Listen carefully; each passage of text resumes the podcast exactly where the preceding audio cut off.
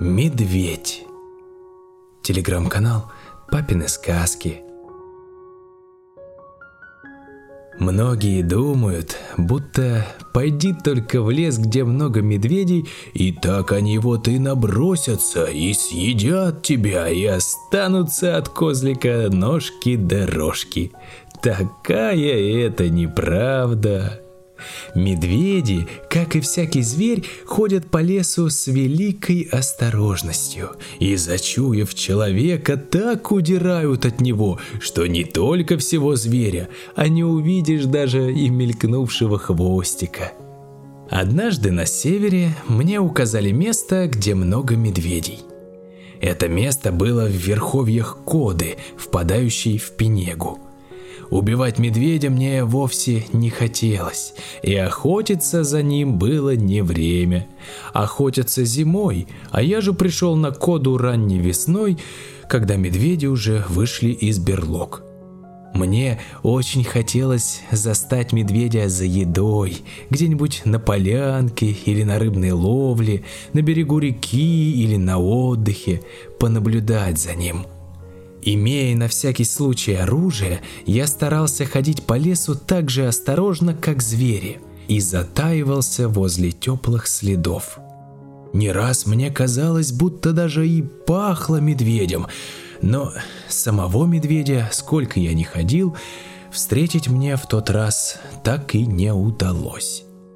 Случилось, наконец, терпение мое кончилось, и время пришло мне уезжать.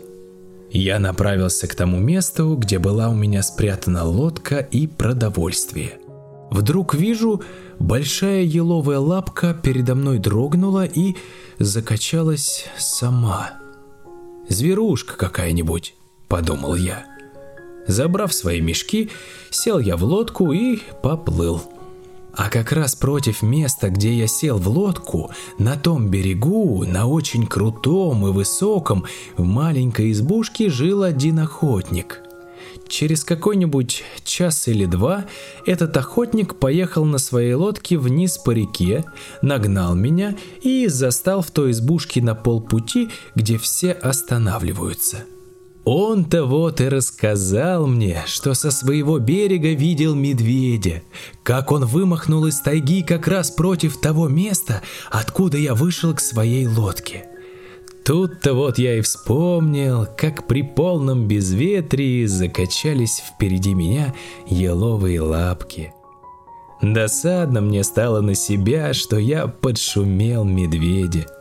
Но охотник мне еще рассказал, что медведь не только ускользнул от моего глаза, но еще и надо мной посмеялся. Он, оказывается, очень недалеко от меня отбежал, спрятался за выворотень и оттуда, стоя на задних лапках, наблюдал меня.